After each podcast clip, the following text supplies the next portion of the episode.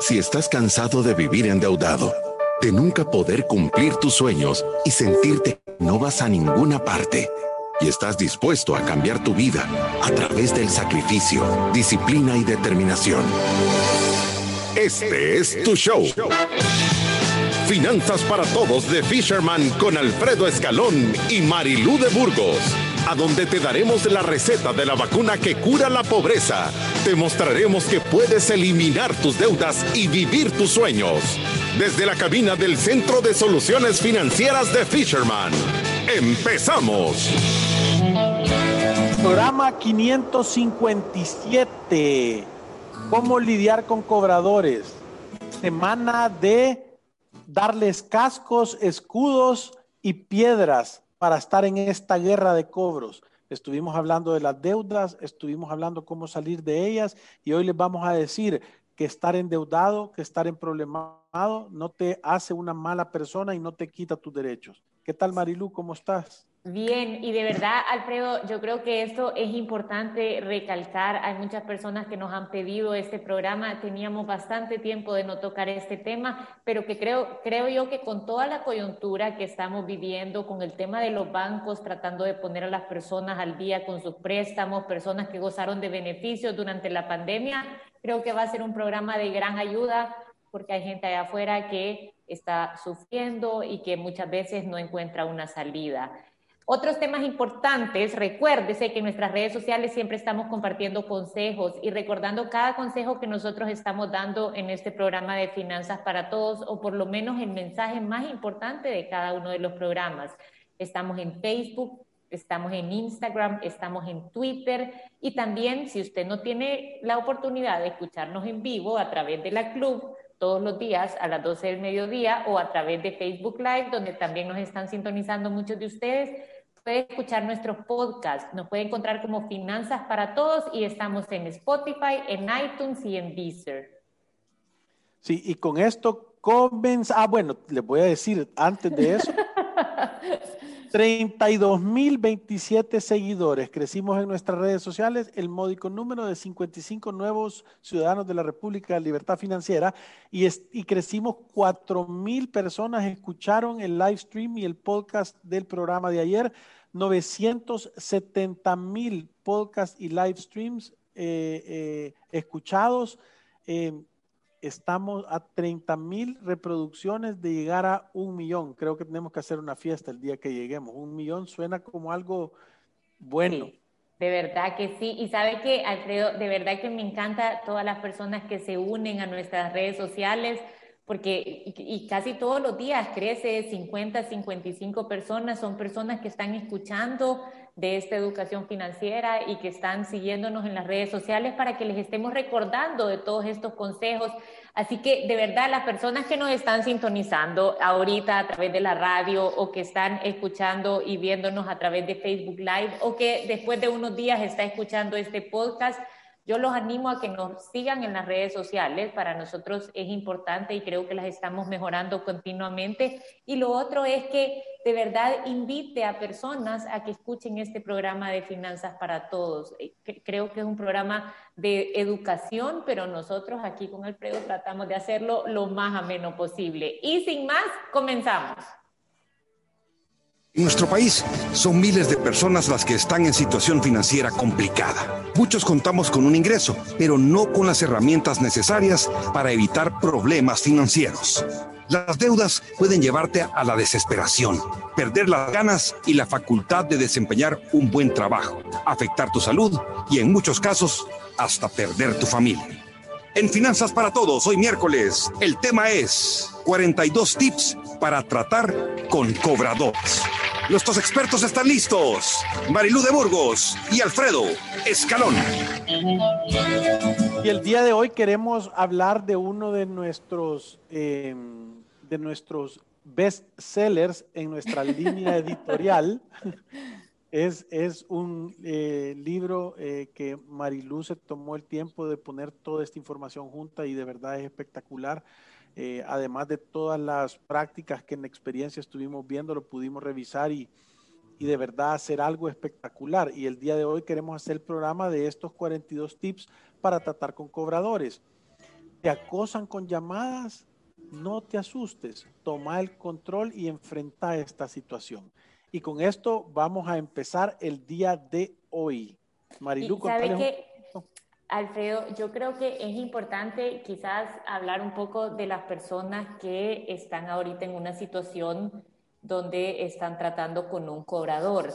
Eh, creo yo que hay muchas personas que ahorita, ya sea a raíz de la pandemia, a raíz de un desorden, quizás porque usted ha manejado el dinero de una forma irresponsable, cualquiera que sea la razón, no importa cuál sea la razón, si usted tiene un atraso en sus, en sus cuotas eh, y en sus deudas, o sea, tiene sus deudas en mora, generalmente las personas van a atravesar dos caminos.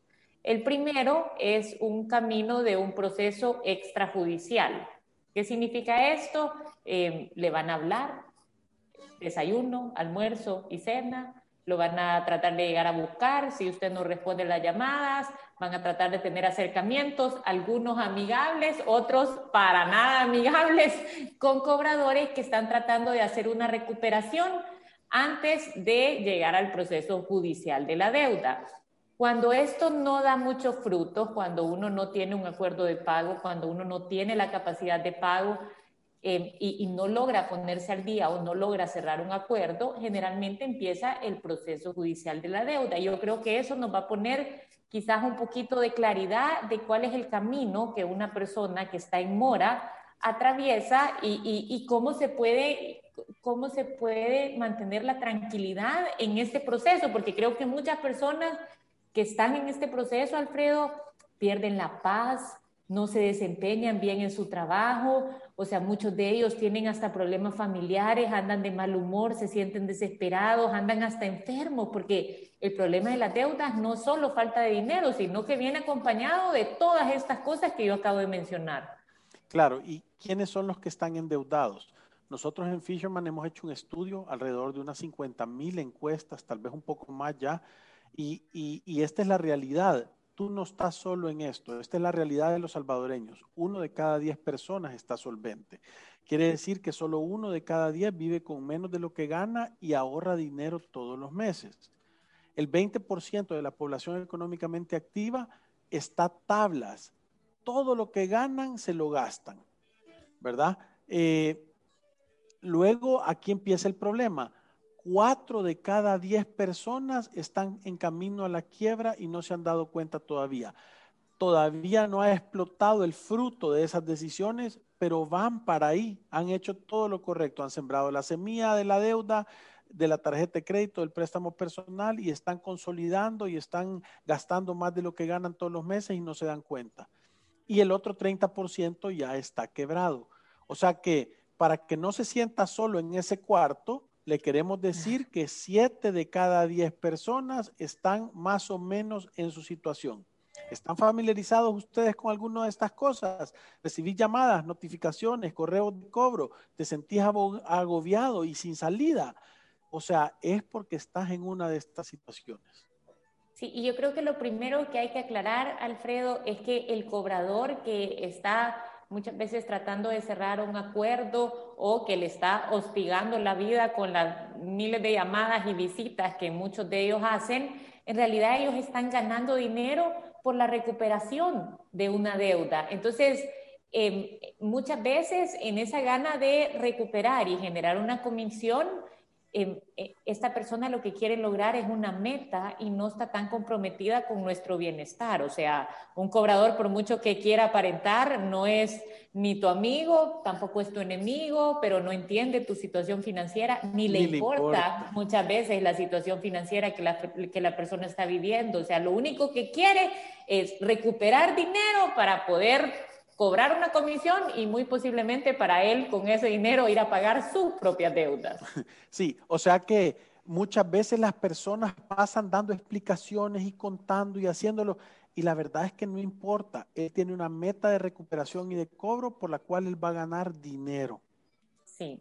Ahora, creo que lo segundo es que estos consejos que nosotros damos no son para personas pícaras. Nosotros siempre decimos para que una persona caiga en mora, en realidad es porque ha tenido un problema serio con sus ingresos porque ya no se alcanza a cubrir la vida digna y al mismo tiempo mantenerse al día con sus cuotas.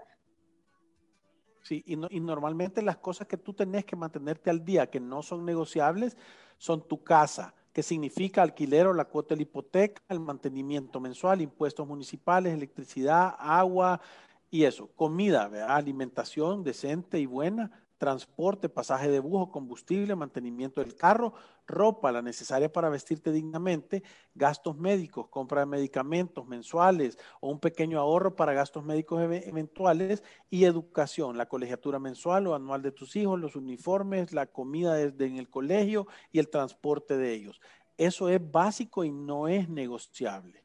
Sí, y, y creo que aquí este es de los mensajes más importantes que vamos a dar en el programa Recuérdese que por muy desesperado que uno se encuentre en esta situación, todas las situaciones financieras tienen solución. Son situaciones temporales y si uno de verdad busca una asesoría adecuada, puede encontrar una solución. No es necesario que pierda su familia, que pierda su trabajo, que pierda su salud, que se pelee con las personas, que se vuelva una persona amargada, porque estos problemas, aunque parecen complicadísimos, todos tienen una solución. Sí, y, creo que lo, importante de eso también es entender, por mucho que te asusten, por mucho que te hostiguen, por mucho que te acosen, por mucho que te cuenten, no hay cárcel por deudas. No existe. Dejar de pagar una deuda no te convierte en un delincuente y tampoco te hace perder tus derechos. Es importantísimo que entendas eso. ¿Por qué es que no es un delito penal? Es porque te puede suceder aún en contra de tu voluntad. Te pueden despedir de un trabajo y eso tú no tomas la decisión. Claro, puedes eh, trabajar, ser un buen trabajador o no, pero aún yo he visto personas que son buenísimos trabajadores que pierden su trabajo. También personas pueden perder su capacidad de laborar por un tema físico, por una enfermedad o por una situación emocional. Entonces, esas cosas se salen de tus manos.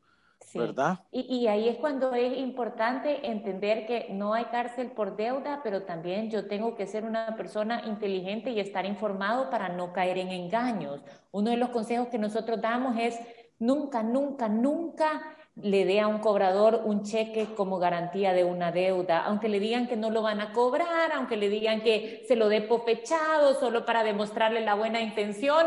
O sea, hemos visto esta práctica hasta hasta en los bancos más grandes, o sea que no me pueden decir que no está ahí afuera. ¿Por qué? Porque cuando usted da un cheque, en realidad un cheque es un método inmediato de pago, el cheque tiene que tener fondos.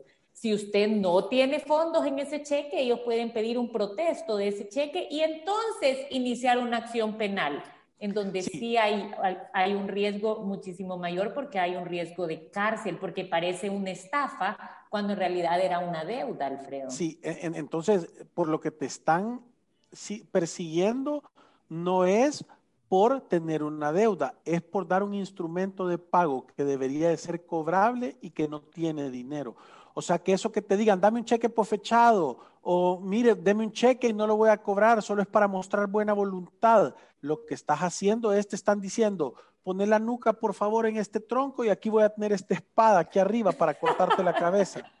Sí, por eso es que los cheques nunca, nunca tienen que ser una garantía de una deuda. Y lo que nosotros también recomendamos es Tampoco firme documentos en blanco como pagarés, letras de cambio, cualquier otra cosa en donde ni siquiera se lo han llenado y ya usted está firmando, porque todos estos documentos sirven para reconocer una deuda. Sí. Em, eh, creo que también la otra cosa es de que, tal como Marilú decía, cuando tú tenés una deuda hay dos procesos y la gente tiene que aprender a reconocer que hay un proceso antes de que sea un proceso judicial y un proceso judicial. Eso quiere decir, fueron a un juzgado, presentaron una demanda, te van a querer hacer un embargo, ¿verdad? Entonces, en el proceso que es antes de ser judicial, ¿verdad? Judicial. ¿Cómo? En el proceso antes de que sea judicial, o sea, en el extrajudicial. Sí. Empezaron las correcciones. Ajá. Entonces, la estrategia para hacerte cobrar es hostigarte, es meterte miedo, es tratar de avergonzarte, es tratar de hacerte sentir mal. Y la mayoría de, de personas que están en el método de cobro es un cobro en base a miedo todavía aquí. ¿verdad? O sea, te quieren hostigar, te quieren aparecer en el trabajo, te quieren decir, va a perder la, que, decir un par de cosas de las que hemos oído, le vamos a ir a quitar la cuna del niño, le vamos a ir a, a embargar el salario, le vamos a quitar todo y lo vamos a dejar sin comer, eh, sí. Eh, con megáfono gritando delincuente al otro lado de la calle o se traban en el timbre hasta que eventualmente lo revientan. Estas son cosas reales, no nos las estamos inventando, han pasado. ¿Por qué? Porque entonces vos en el gran miedo, no importando cuál es tu situación, vos vas a ir a pagar y el cobrador va a cobrar su comisión y el banco va a recuperar su dinero. Es, es como un, yo, yo siempre lo he dicho, hasta hicimos una campaña, di no al bully financiero, que no te estén bulleando, ¿verdad? Y ojo, esto es uno de los tips importantes. La ley de protección al consumidor del Salvador prohíbe a los acreedores y cobradores, esto lo dice el artículo 18 literal F, realizar gestiones de cobro difamatorias, injuriantes, en prejuicio del deudor y su familia, así como la utilización de medidas de coacción física o morales para tal efecto. Quiere decir que todo este método, te voy a meter miedo, te voy a hacer que tenga forma de huevo eh, eh, o a huevar. Eh, te, voy a sacar miedo, te voy a meter, te voy a decir que te voy a quitar todo, te voy a difamar, te voy a bochornar con tu familia son, está, o sea, está legislado y es ilegal. O sea, esto es lo lindo de los 42 tips. A mí me empiezan a tratar así y yo le salgo al cobrador. Lo estoy grabando. El literal 18 del artículo F, el artículo 18 del literal F de la ley de protección al consumidor dice que lo que usted está haciendo es ilegal. Lo voy a grabar, lo voy a denunciar, lo voy a sacar en los medios y lo voy a hacer y ya va a ver cómo va a cambiar ese cobrador. Sí, yo siempre aconsejo a las personas que están viviendo estos procesos que de verdad son tan desgastantes que uno, uno tiene que tomarse el tiempo de registrar una prueba, o sea, usted grabe sus llamadas, eh, si usted va a la Defensoría del Consumidor también le van a pedir que, que haga una declaración jurada. A usted o a las personas de su familia a quienes les han faltado el respeto, puede denunciarlos, creo que el teléfono de la, de la Defensoría es el 910 pero trate de llevar un proceso ordenado. Y yo siempre digo, también escriba al banco y diga, mire, yo estoy en mora con ustedes, pero la verdad es que la, la, forma en la que ustedes tienen para cobrar, me han hecho esto, esto, esto, esto, y esto es una ilegalidad, porque muchos bancos contratan empresas externas que supuestamente se mantienen dentro de un código de ética, pero muchas veces no se mantienen dentro de ese código de ética. Entonces también es bueno que usted lo comunique se lo saltan el código de ética como una bicha de quinto grado saltando cuerdas en el recreo. y esto es lo otro importante, Alfredo. El cobrador tampoco puede estarle llamando a su cónyuge, a su mamá, a su papá, estarle cobrando las deudas a sus hijos. O sea, las deudas el novio, el exnovio. La deuda que usted tiene es personal, o sea, usted es el deudor. Si el, si el cobrador está llamándole a su papá o a su mamá divulgando información de esa deuda, también está cayendo en una ilegalidad. O sea, usted debería de, documentar esto y de verdad denunciarlo, porque son prácticas comunes y para ellos es bien fácil. Yo hago, yo hago esto y es más fácil pedir perdón que pedir permiso. Pero en realidad creo que si incentivamos a todas las personas a denunciar estas prácticas, se puede generar una corrección. Sí, y, y no solo eso, sino que no poder dejar que el cargo moral de saber que tú tenés una deuda permita que te sobrepasen encima de tu dignidad. Sí, O sea, eso pónganle coco a lo que les estoy diciendo.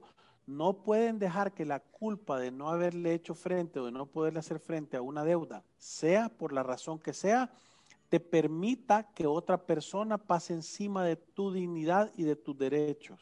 Sí, y, y lo otro importante es hay muchas personas que siempre nos dicen, miren, y tengo que contestarle el teléfono todo el tiempo, porque cuando miran tienen 17 llamadas perdidas, 25 llamadas perdidas, y, la respuesta es no, o sea, usted puede de verdad manejar esta situación. porque siempre aconsejo yo a las personas que se pongan un horario, que digan la verdad, que traten de llegar a un acuerdo que se ajuste a su capacidad real?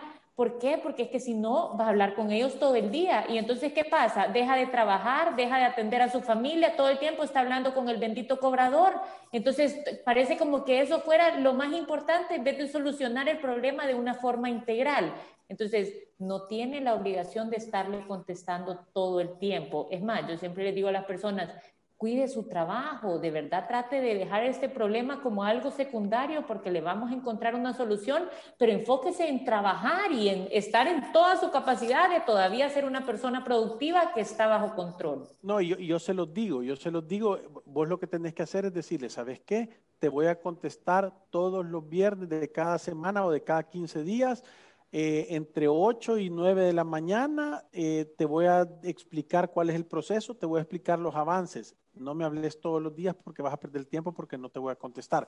O sea, tiene que parecer que tú estás en control de la situación y no que esta persona te está pasando encima, te está intimidando y te está volviendo loco, ¿verdad? Sí, y, sabe que yo de verdad creo que no hay que dejarse manipular por la presión que a veces eh, eh, que a veces pone un cobrador. O sea, uno no tiene que hacer nada bajo presión. Lo dijimos en el programa de ayer. ¿Qué tiene que hacer usted? Ordenar sus prioridades. Calcule cuáles son sus ingresos netos y cuáles son las necesidades de su familia, porque esas necesidades están antes de cualquier deuda. Acuérdese que la Constitución también protege la vida digna. yo no puedo decidir dejar de comer para ir a ponerme al día con esta deuda por mucho miedo que me dé una persona. Tenemos que llegar a un acuerdo que me proteja a mí y que al mismo tiempo se ajuste a cuál es mi capacidad real para atender este problema. Sí, la otra cosa es si te llegan a visitar, ¿verdad? O sea, si te llegan a visitar a tu casa, no podés bajo no, no debes y no tenés la obligación bajo ninguna circunstancia dejarlos entrar a la vivienda. Es más, no le podés abrir la puerta. Tú, si querés, no le abras la puerta. Les podés hablar desde afuera.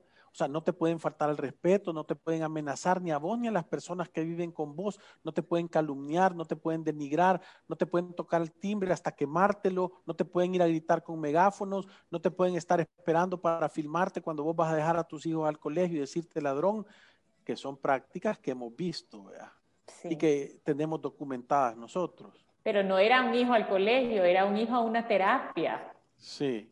Sí, entonces, lo hemos visto, hemos sido testigos. Lo otro que creo yo también que es sumamente importante es que tiene que indicarle a las personas que viven con usted, tanto a sus familiares como a sus amigos, que si están recibiendo llamadas, que no firmen ningún documento sobre la deuda que es suya. Acuérdese que esa es una deuda personal suya y es mejor mantenerla así Muchas veces llegan con documentos que las personas ni siquiera entienden a tratar de que, que, que, firmen o que consigan un fiador para que venga a cumplir con esa deuda. Y en realidad yo no soy, o sea, yo creo que una persona para prestarse de fiador de verdad tiene que estar feliz de ir a pagar esa deuda, porque los bancos o cualquier, cualquiera que presta generalmente busca un fiador cuando se da cuenta que el deudor principal no puede pagar. Entonces hay que mantenerse alejado de firmar por presión o por miedo acuerdos o que usted ni siquiera entiende o que no se ajustan a su capacidad real o que está involucrando a terceras personas que no tienen nada que ver con su deuda.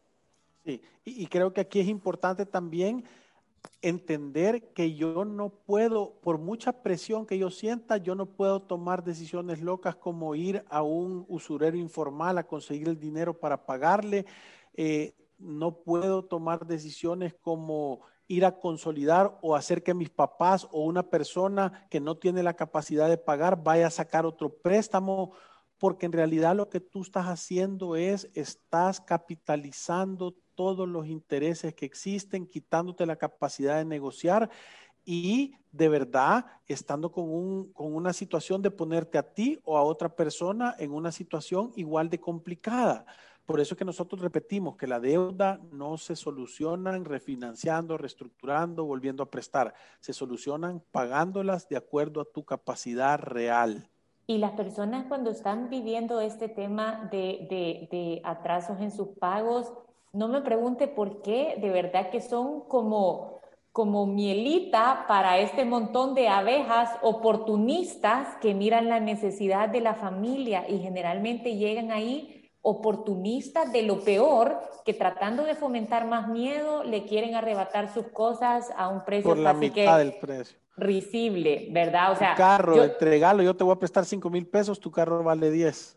Sí, ah, es correcto. Ajá. O, mira, vas a perder la casa con, con, esta deuda que tenés, yo te la compro, pero a precio remate. O sea, infórmese, no pierda de verdad que no pierda el tiempo tratando con estas personas que tratan de hacerse de sus cosas a precio de remate. O sea, siempre están ahí, son oportunistas, no me pregunten cómo, pero lo hemos visto tantas veces, ¿verdad, Alfredo? Llegar a las familias cuando ya están en estos problemas financieros.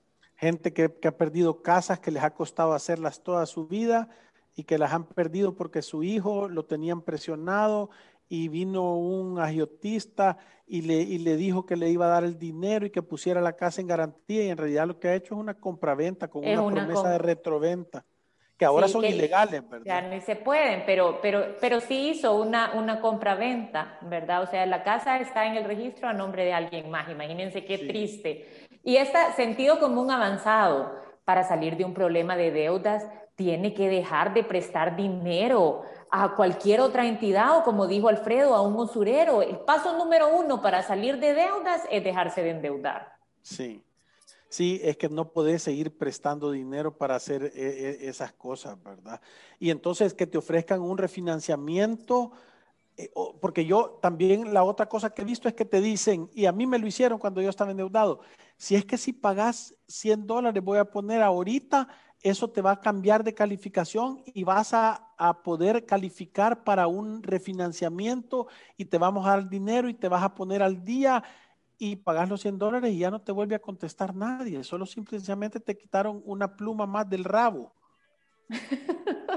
Sí, sabes que a mí yo siempre le digo, de verdad, si usted está ahorita con un cobrador, muchas veces a mí me pasa que las personas la primera vez que van a enfrentar esta situación me llaman y me dicen, Marilu, aquí está el cobrador, aquí está el cobrador de, de tal banco, ¿qué hago? Y yo digo, salga y diga, ¿qué va a decir? La verdad, no te puedo pagar, estoy en problemas financieros, viera las circunstancias en las que estoy viviendo ahorita. Y si ellos le ofrecen un refinanciamiento, usted puede evaluarlo, por supuesto que puede evaluarlo y usted calcular cuál es su verdadera capacidad de pago pero no firme nada que no se ajuste a su verdadera capacidad de pago. O sea, que usted esté evaluando un refinanciamiento con un cobrador, no es que se está obligando usted a aceptarlo. Usted lo está evaluando, puede que me funcione y puede que no. Mire, normalmente los genios de los bancos, los que miden el riesgo, en realidad han perdido la capacidad de ser realistas para colocar más dinero del que en realidad la gente puede pagar porque en muchos de los casos el análisis de riesgo que el banco hace, o sea, si yo tengo 40% de mi salario eh, agarrado ya en deudas, yo no debería de ser candidato a que me presten más dinero. Hay bancos que lo hacen, que por política lo tienen. No, si tenés 40% endeudado, te refinancio y te agarro. Entonces, ¿qué es lo que sucede? Como usted ya se dio cuenta que el banco no le importa a usted, al que le tiene que importar usted es a usted mismo y usted hacer el análisis de riesgo. Y eso es lo que significa lo que Marilu está diciendo, que la capacidad de hacer los pagos sea sostenible, de empezar la deuda y de terminarla, ¿verdad? Porque si eso no es real, lo que usted debería estar haciendo es decir, no te puedo pagar, ese monto usted lo empieza a ahorrar en algún lugar para que genere intereses y cuando tenga un monto grande y significativo pueda ir a negociar el pago. Porque es que si usted no tiene cash, no negocie nada porque no puede.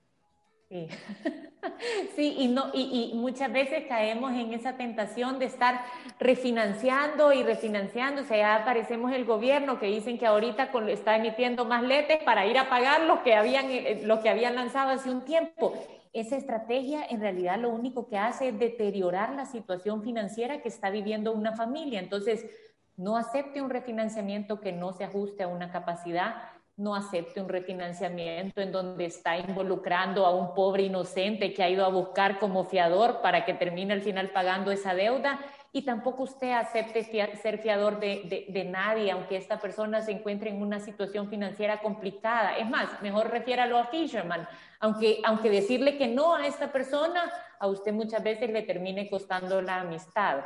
Pero es eso o poner en riesgo su bienestar financiero y el bienestar financiero de su familia.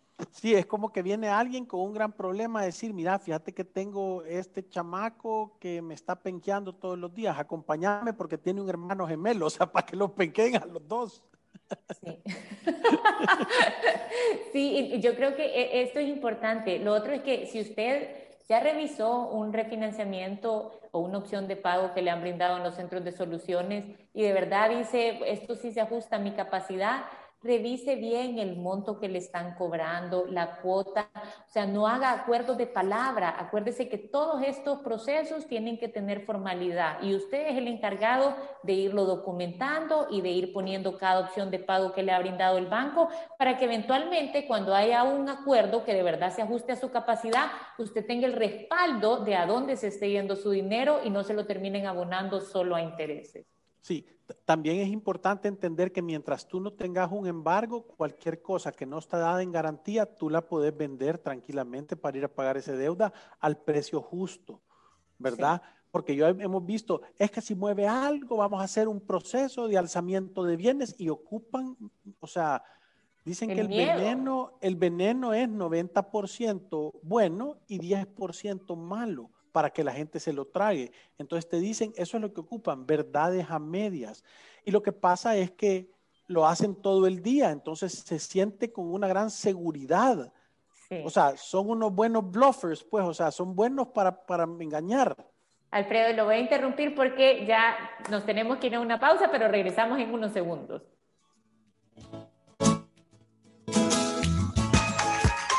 Visítanos en nuestras oficinas en calle Cuscatlán, número 19, Colonia Escalón. Encuéntranos en nuestras redes sociales, Facebook, Instagram, Twitter y LinkedIn como Fisherman Wealth Management y nuestra página web fishermanwm.com. Llama al 2208-9797. Ya regresamos. Aunque te hablen mil veces al día y no sepas qué hacer con tu situación financiera, siempre hay una salida. En Resuelve buscamos la mejor solución para que salgas de tus deudas en mora, con la asesoría de expertos en finanzas, bienes raíces, área legal y de seguros. Buscamos la raíz de tus problemas financieros para darte las soluciones que necesitas y así tomes el camino correcto hacia un futuro libre de deudas. Resuelve. El alivio de resolver. Aprobado por Fisherman. Llámanos al 2208-9700 o visítanos en resuelve.com.sb. Si te perdiste de nuestros programas anteriores o deseas volver a escucharlos, encuéntranos en iTunes o en Spotify como Finanzas para Todos. Continuamos. Nuestros expertos están listos para aclarar tus dudas, preguntas o comentarios. Fisherman responde. Solo para que tengan una idea, ahí les dimos una probadita de ese libro espectacular que está a la venta en Fisherman. Si usted habla y nos manda un mensaje por 5.99 puede tener los 42 tips. Creo que tocamos unos 17, unos 15 tips. Entonces, de verdad, sirve más que un escudo y un casco en una guerra de piedras, ¿verdad? Entonces, eh, tenemos bastantes eh, comentarios. Sí, si quiere yo voy a empezar a, leer los que van del tema, o sea, voy a ir de abajo para arriba. Jessica nos dice, saludos, conozco a alguien que se prestó para fiador y resulta que la señora de la deuda murió por COVID y ahora murió y se enfermó de COVID y ahora murió la señora y le quedó la deuda ahora al fiador. ¿Qué puede hacer? Gracias. Si estaba en una institución bancaria formal, un banco, ¿verdad? Una caja de crédito, esto, esta deuda debería tener un seguro y esa deuda se debería extinguir con eso, no, no es que la vas a tener que pagar, que pagar tú, ¿verdad? Obviamente necesitamos un poquito más información para documentar el caso y entenderlo. Si querés hablar al 7802-4368, nos podés hablar, hacer una hora de consulta y le podemos ayudar a esa persona. Sí, eh, Virginia dice, pregunta, ¿qué pasa con las gestionadoras eh, de cobro que han comprado cartera de hace 10 años? Ah, este es un tema importante. Y te voy a decir qué es lo que pasa. Voy a decir que el banco tiene un millón de dólares en deuda que ya no los encuentra, que son incobrables y el banco la vende normalmente a centavos en el dólar, voy a decirte 25 centavos por cada dólar. Entonces, la empresa que la compra es experta en cobrar y ellos creen que van a poder, si la compraron a 10 centavos por el dólar o a 20 centavos por el dólar, ellos creen que van a poder cobrar un poco más de esos 20 centavos y tener una utilidad por cobrar. Las mismas leyes aplican, la misma capacidad de negociación. Es más, si ya la compraron, quiere decir que ellos la compraron con algún descuento y que tú puedes ser más agresivo con los descuentos que les vas a ofrecer para pagar. Ahora, consejo sano y práctico de sentido común avanzado. Si tú tenés deudas, lo primero que tenés que hacer es acumular una buena cantidad de dinero para poder negociar y poder pagar en el momento de tener un acuerdo favorable, ¿verdad?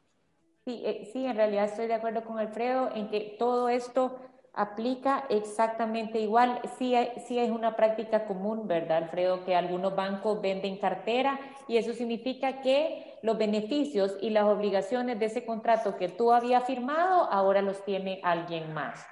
Eh, quien iba Lilian dice, los de Scotiabank lo que hicieron con los préstamos hipotecarios es que acumularon los intereses no pagados y ahora cada vez que yo voy y le abono, todo se va a intereses para pagar lo que no se pagó. Así hicieron por lo menos con el crédito de ella.